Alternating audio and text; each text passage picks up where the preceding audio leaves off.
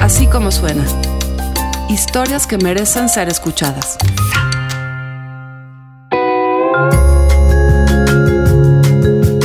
En Acapulco hay condominios de lujo que se siguen llenando cada fin de año de familias que van a pasar las fiestas juntas. Juntas y tranquilas. Tiempo de calidad en la segunda ciudad más violenta del mundo. Claudia Itzkovich conoce demasiado bien uno de esos condominios y decidió, en vez de vacaciones, llevarse la grabadora. Esta es la historia de las familias que van a su departamento de Acapulco en busca de la tranquilidad y de los acapulqueños invisibles que hacen todo cuanto sea necesario para hacérselas posible.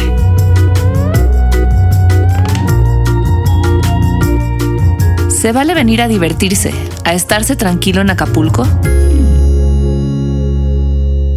Me cuesta contener esa pregunta cada vez que sé de alguien que empaca bronceador, sandalias o camisas de lino para salir a reír, a tostarse, a beber a la segunda ciudad más violenta del mundo, aunque fuera la tercera o la número 100. Y no es una mera pregunta retórica. ¿Saben? ¿Les parece obsceno o simplemente no les incumbe? ¿O tienen razón? Es decir, lo que le sucede a la gente que vive en Acapulco no es asunto de quienes escogen esa ciudad para salir a relajarse, a pasar tiempo de calidad con su familia y además dejan buenas propinas. En verdad me intriga saber qué les pasa por la cabeza, qué sienten, tanto los vacacionistas como quienes los reciben con sonrisa marca hospitalidad, como la que me dirige Enrique, mientras limpia las albercas, algo que hace todas las mañanas. Hola Claudia, buenos días. ¿Cómo está, Enrique? Muy bien, bienvenida. Gracias. Buen día. Se acuerda de mi nombre. Yo, por suerte, también del suyo. Ellos nos cuidan como las fuentes de ingreso que somos. Fuentes de ingreso, pero también fuentes de reafirmación de que el lugar donde viven sigue siendo un destino de playa idílico.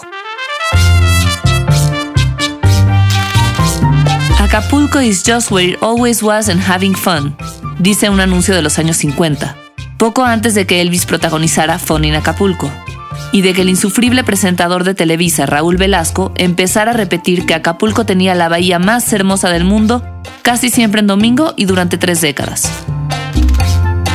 Así la siguen describiendo blogs, hoteles, sitios que organizan bodas en la playa.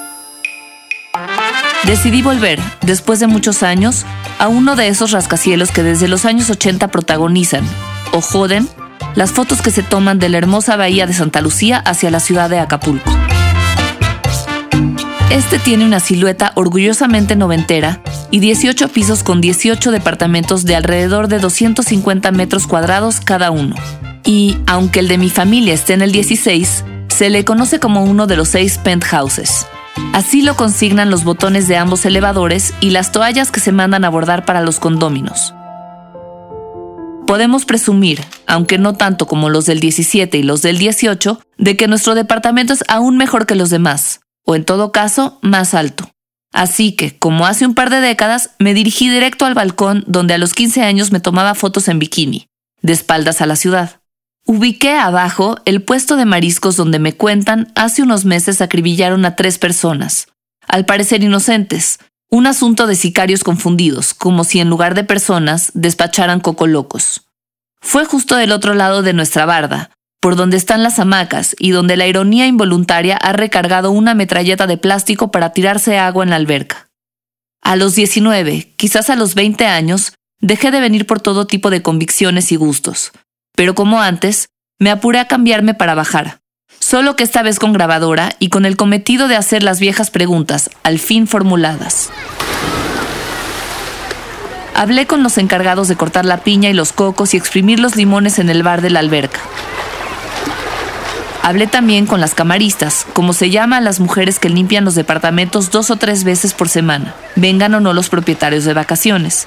Y también con quienes siguen viniendo a vacacionar, casi todos de la Ciudad de México o de Puebla. Como Acapulco no hay dos. Paso toda la mañana en una silla junto al mar, porque el ruido del mar me, me da mucha tranquilidad y este y me encanta la verdad Sentada a unos metros de la playa, pero dentro del área bardeada del condominio, bajo la palapa cerca del bar, esta magnética y orgullosa matriarca de piel blanquísima, sombrero y lentes oscuros ha venido a pasar la temporada de Navidad y Año Nuevo con su familia.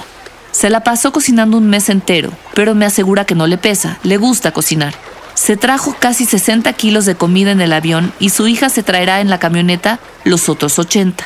No es la única que viene aquí en busca de tranquilidad. Me acerco a una mesa donde un hombre de casi 50 años, bronceado, platicador, habla con su hija adolescente, que tiene una pierna enyesada. Se la lastimó bailando. ¿Qué es lo que más les gusta? ¿Alguna cosa de Acapulco? No sé, estar con mi familia. Y yo creo que la convivencia es muy padre porque ahora sí que tienes espacio para hacer todo, para estar con la familia, para estar tú. El lugar es maravilloso, las vistas de Acapulco son preciosas. Tenemos una lanchita que salimos normalmente a darnos una vuelta, es maravillosa la bahía de Acapulco. Luego hablo con una mujer más joven, de treinta y tantos, que desentona en este escenario.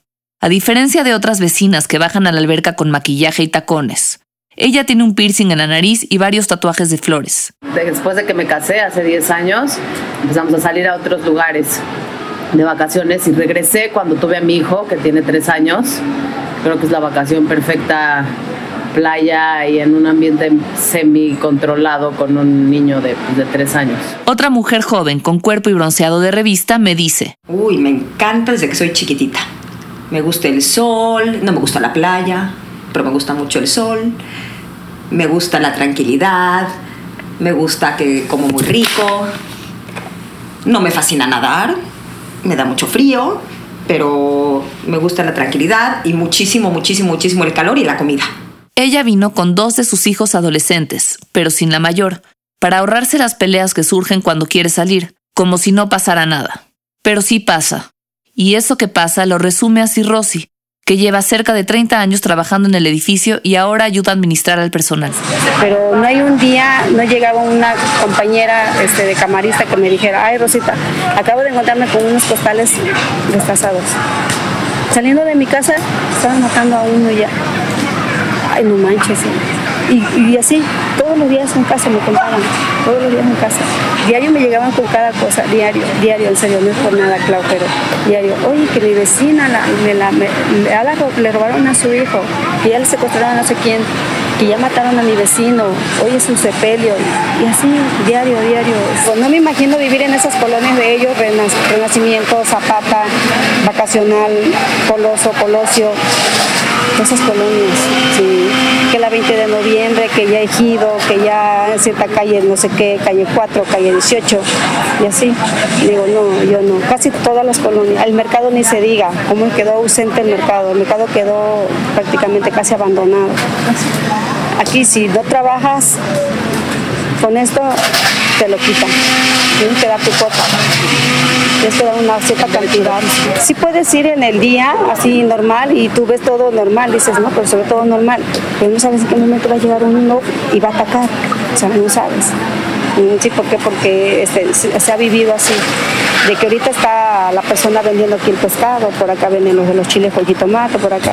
Y no sabes en qué momento va a pasar una camioneta y pasas. Cada persona que está vendiendo es porque tuvo que pactar. Ujú, Sí, sí, no, no vendes.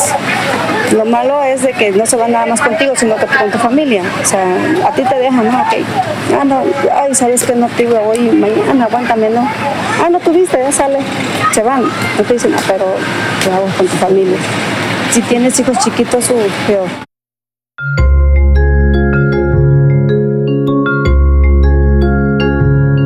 Es el mercado al que alguien tiene que ir para surtir el bar, para comprar las botanas de los chiquitos de acá. Ese alguien es la administradora del condominio. Delgadísima, dura, con el carácter que se necesita para mantener contentas a las familias de 36 condóminos mimados en Acapulco. Ella es quien firmó el informe en donde se le avisaba a los dueños acerca de los lamentables hechos de hace poco más de un año. Los del sicario confundido que acribilló a tres personas, al parecer inocentes, del otro lado de la barda, donde hoy se apoya la metralleta de agua. También la que recorre la ciudad para conseguir los caprichos de la temporada. Sí, porque a veces se le dificulta. la pobre, a veces la pongo a, a parir cuates, podría decirse, porque le digo, señora, es que me encargaron esto. Ay, señor, ¿y dónde lo voy a encontrar? Pues me dijeron que a lo mejor en Walmart hay. Está bien, voy a ir. Pero sí, ella sí nos hace la balona de comprarles, darles el gustito. Sí, porque no los tenemos, sí, es que como digo, no todo el tiempo los tenemos aquí ustedes, son pocas las veces y por qué no darles un poquito de gusto de algo que se les antoje. Muchos me piden el totis, me piden también este, las este, canicas, que a veces ya se las, se las quiero restringir tantito porque es jolly con granadina, o sea, puro dulce. Y digo, no, yo no quiero darle tanto dulce a los niños. Ah, sí, este, me gustan los pretzels, me gustan este, las canicas. ¿Qué es la canica? Es una como limonada, es roja y usa granadina. Y entonces me gusta mucho Acapulco. Sí. ¿Y cuántos años tienes? Cinco. La niña más simpática de este diciembre se la vive en la barra tomando canicas. A veces le digo, no, ya se me terminó la granadina, pero porque me están canica tras canica, no, digo mucho, y ya mete la granadina. Y así, cositas que a veces este, salen, o los este, frituras, que algunos señores luego, ah, se me antojó este, unos churumais. No tengo señor, pero mañana se los voy a tener. Así va tomando consistencia lo que intuía, para poder darnos un poquito de gusto. Como decía Rosy, en las pocas fechas en que nos tienen, los trabajadores del condominio atraviesan el Acapulco que sale diario en los periódicos y que parecen dejar atrás cuando se ponen el uniforme. Cada año un estampado tropical de palmeras o flores de distinto color, elegido por la administradora, que en los últimos tiempos ha tomado medidas de seguridad para el personal. Se cambiaron los horarios para que nadie salga de noche. Sí, nos los cambiaron también, nos los pusieron para que salgamos con la claridad del día de la casa y lleguemos con claridad del día a la casa. Las noches de Acapulco, me dicen unos y otros, ahora se han teñido de toque de queda. Así lo confirma una de las camaristas, que vive en una zona que se conoce como El Quemado. Prácticamente llego y ya parece que entro al pueblo fantasma, porque todo mundo ya, ya está con su puerta cerrada ya. ¿Y antes no era así? No, a las 12, 1, 2 de la mañana, eh, los muchachos y muchachas también eh, practicando el básquetbol, que es la, la cancha que está ahí al entrar en el pueblo. ¿Y ya no la usan? No, a las 8 de la noche ya no hay nadie en la calle. Rosy coincide. Después de oscurece, como que sí le piensas andar eh, deambulando en las calles, más en las, en las colonias, en las colonias donde más este, afecta mucho eso de, de que ya a las 8 de la noche ya hay, creo que casi toque de queda. Algunas colonias, yo no lo he vivido, yo no, gracias a Dios en mi colonia, será porque tenemos el ejército cerca, no ha pasado nada, nada de esas cosas. Otros de quienes dan servicio en este condominio sí que lo han vivido. Por la casa de la camarista acaban de matar a un vecinito de 20 años. Uno de los empleados más antiguos del condominio, al que me encuentro cada mañana limpiando las albercas, me cuenta que a su compadre, que sembraba limones por Coyuca, lo encontraron torturado y con el tiro de gracia. Está Vicenta, a quien le desaparecieron un hijo. Es de piel morena, pelo crespo y pone en la mesa con la cara ausente que cualquiera imagina en una madre que no encuentra a un hijo. En Acapulco. Y está Marina, detrás del bar. El 27 de septiembre de, este año me levantaron a un hermano. Lo venimos a encontrar el día 8 de octubre, casi a los 13 días, 12 días. Lo mataron. Él vendía bolillo. Vendía bolillo.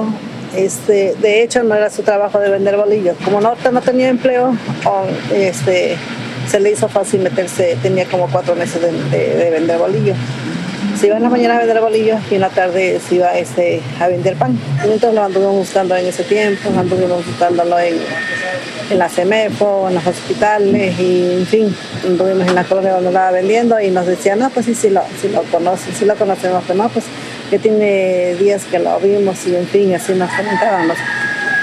Yo lo encontré porque me dijeron que se, había una, ese, un tío que este, me dice, este, oye hija, dice, dicen que por allá por este, las huertas de la Colosio, por la rinconada, de qué lado hay está un muerto que está escondido, o sea, sí, pero no lo han levantado. Le digo, sí, le digo, tío, y ahí me avisa dónde está Mer, le digo, para que vayamos. Ya fue un sábado que en 8 de, de octubre me dice, ¿sabes qué, hija? Dice, este, y sí, sí, lo, lo, sí, pues sí lo encontré, sí lo vi, pero ya nada más de, de, de, este, de aquí para abajo. Ya eso ya los animales lo habían comido. Y fue una impresión que hasta no me puedo, este, todavía me acuerdo pues de, y no, no lo puedo superar todavía. Y este, pues sí, luego me duele, es mi hermano ahí. Es su hermano, recalca Marina, como si tuviera que explicar por qué se sigue acordando, por qué le duele y por qué no lo puede superar, en una temporada en que las familias se reúnen, en que el condominio se llena de familias que vienen a pasar Navidad y Año Nuevo tranquilas, casi siempre abajo, en el área de la alberca, para disfrutar la brisa y el sonido del mar. Sí, pues en la Navidad bueno, si se quedan, pero no piden que, que este que se quede uno. Ya nada más a veces, como era la señora que se la, pasa Navidad de 3-2, vienen y les dejan su, las mesas aquí preparadas, todas, y ya se va.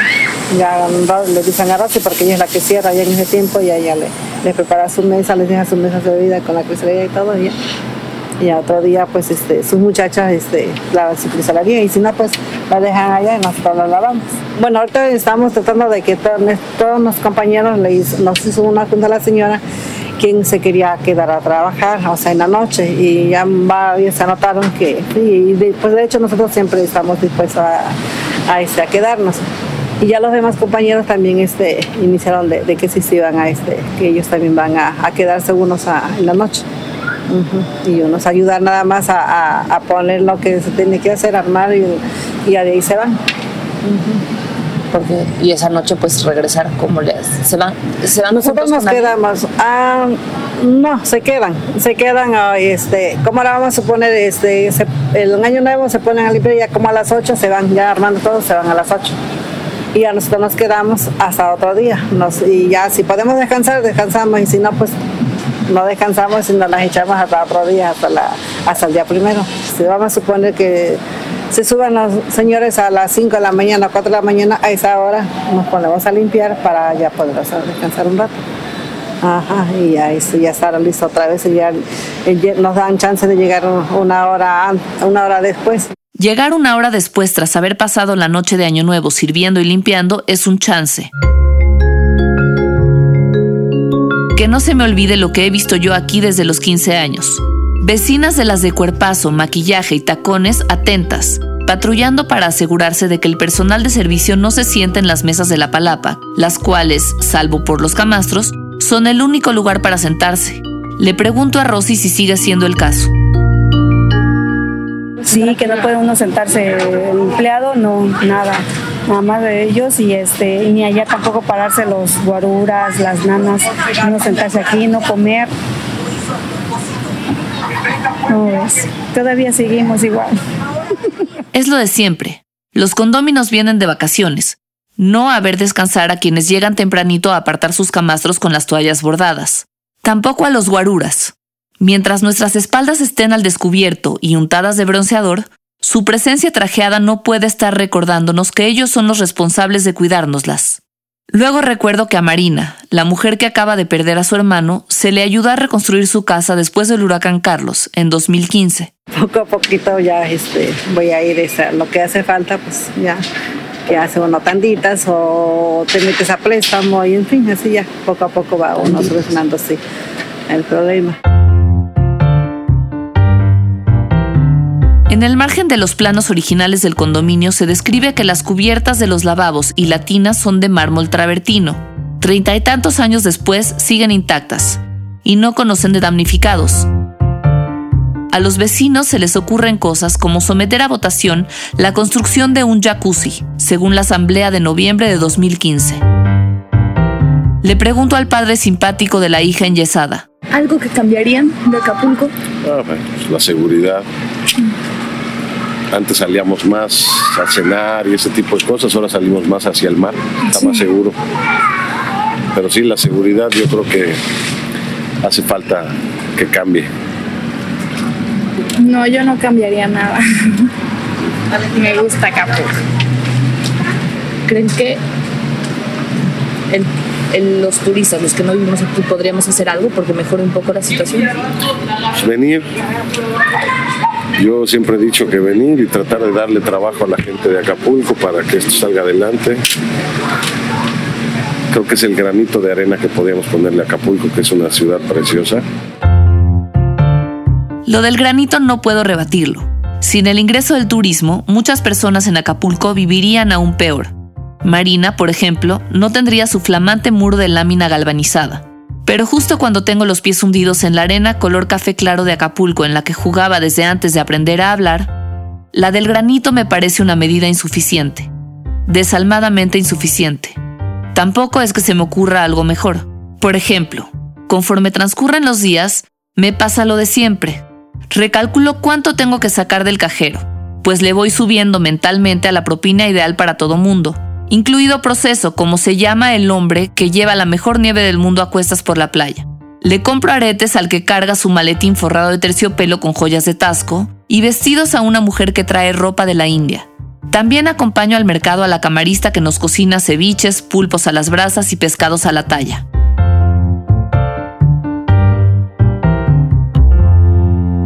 La acompaño a comprar los pollos para su cena de Navidad.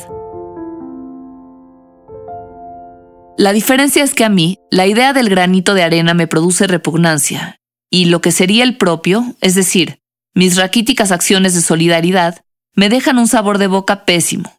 Esto después de que, aunque venía de testigo con grabadora, disfruté cada cucharadita de plástico de mi nieve de coco. Acabé emocionándome con las arracadas de plata y celebré encontrar el regalo de cumpleaños de mi mamá. El último día, antes de subir a cambiarme, me metí al fin al mar, a mi mar, a mi tibio cachito de Acapulco. Entonces me dieron ganas de creerle a Luis, un antiguo velador del edificio, cuando me contaba cómo disfrutaba su trabajo. Mire, Claudia, es que nadie trabaja, nadie, nadie, nadie, como pocas personas que trabajan a un metro del nivel del mar. Puro de puro, la bahía, solamente yo era dichoso ahí. ¿Cuánta gente trabaja en las oficinas? Su mundo es el techo, el piso y las paredes. No hay. Yo acá todo. Una pasaba muy bien Feliz, feliz. Yo, yo, y además tenía oportunidad de leer pues en la noche, en los ratos, que, sobre todo cuando trabajaba en la noche, que era la salida, yo conocía bien el horario de traer salían los muchachos y tenía todo el tiempo para leer. Si leían, pues no tanto como ustedes, ¿verdad? Pero sí, sí, sí disfrutaba mucho ahí. Los rusos, Máximo Gorky, la madre, eh, acaba de mencionar Dostoevsky. Yo no sé cómo se pronuncian bien, pero este, usted sabe que la gramática española nos permite castellanizar los nombres extranjeros, así que como lo veo escrito, así lo pronuncio, ¿no? Este, ahí, por ejemplo, Crimen Castigo, los hermanos Karamazov, ¿sí? León Tolstoy, Guerra y Paz, este, Hugo. Y sí, la verdad es que a él, que me conoce desde que salía apestando a lociones noventeras y volvía quién sabe cómo de madrugada, sí le creo que disfrutó sus años de velador, leyendo autores bolcheviques como Gorky, o a Tolstoy, el aristócrata que murió como asceta. Su lugar detrás del escritorio, a la entrada del condominio, le permitía a Luis observar una versión tropicalísima de las Cortes de los Ares, en las antípodas, pero con escandalosas semejanzas. Yo, la verdad, me tardé en reconocer su mirada, en empezar a hablar con él, intercambiar recomendaciones, regalarle libros. Me tardé en darme cuenta de que nos observaba y de que en efecto, ya sea por las escrituras profanas o sagradas, o por cualquier otro motivo, disfrutaba su vida y se sentía muy afortunado. Lo malo es que perdió su trabajo. Lo encontraron bebiendo durante su turno. Esa misma idea, la de que es un privilegio trabajar junto al mar, es algo en lo que insiste la administradora. A Marina se le fue el sueño a raíz de lo de su hermano, pero cuenta que trabajar la distrae, le hace mucho bien. Sí, porque a veces hasta uno de que está divirtiendo, de los que a veces andan este, y se caen de las llantas y, en fin, y así se vuelven a parar, el paracaídas se cae en medio y yo digo, oye, ahí se va a ahogar, se va a ahogar, pero como pues, sí es lo que dice la señora, nosotros estamos en un paraíso, le digo, sí, y es cierto, pero a veces no, no este, por el trabajo no, no disfrutamos. El paraíso definido como un lugar en el que en temporada alta le sirves a vacacionistas medio encuerados y el resto del año sales de tu casa rústica, antes o después de la lámina galvanizada, para asegurarte de que los camastros, la alberca, los sillones, la última capa de pintura del inmenso armatoste de ostentosa silueta noventera, vacío cual noche de Acapulco en el siglo XXI, estén inmaculados. en el que es posible que tengas que ir a localizar y reconocer el cadáver de tu hermano, vendedor de bolillos y de pan por las tardes. ¿O se referirá al paraíso de los condóminos? Un ciclorama sostenido por un equipo de personas expuestas a las condiciones de pobreza y violencia que definen la cotidianidad acapulqueña. Pero así están las cosas, e insisto, no se me ha ocurrido nada mejor.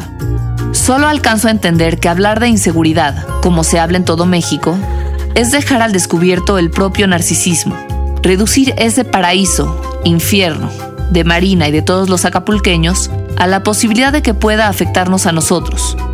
Es el punto de vista de quien decide encargarle sus hijos a una nana, pero no quiere verla descansar en su palapa, de quienes, como un grupo de tres jovencitas que enloquecen igual que yo comprando vestidos de la India, vienen a Acapulco a verse el ombligo, bronceárselo, desear que estuviese más cerca de la tripa. Carlota,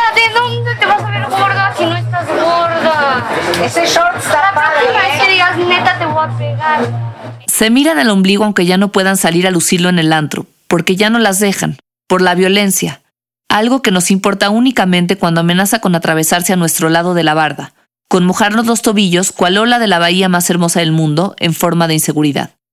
En Año Nuevo, cuando los vecinos de este condominio celebran en familia con kilos de comida cariñosamente cocinada y congelada en casa, traída en aviones y camionetas desde la ciudad, los acapulqueños que no les están sirviendo cenan pozole, me cuenta Rosy. La tradición es el pozole, porque como se acaba el año, se supone que es luto, Ah, se va el para el año 31. para el 31, sí. Y ya aquí, aquí cada quien baja su platillo. Perdón, pero decías, ¿es luto? Para, que se acabe sí, el año. sí, que se acaba el año, porque ya se enterró, ya se va, viene otro año nuevo, así que se come pozole. El pozole no sabía que era de luto. Sí, casi por lo regular la mayoría lo usa en los velorios. Aquí en Acapulco, eso se hace. Nosotros ni siquiera eso hacemos con ellos. Quizá comamos pozole, pero no con ellos. Ni mucho menos velamos a sus muertos, porque no son los nuestros. Mientras estemos tranquilos,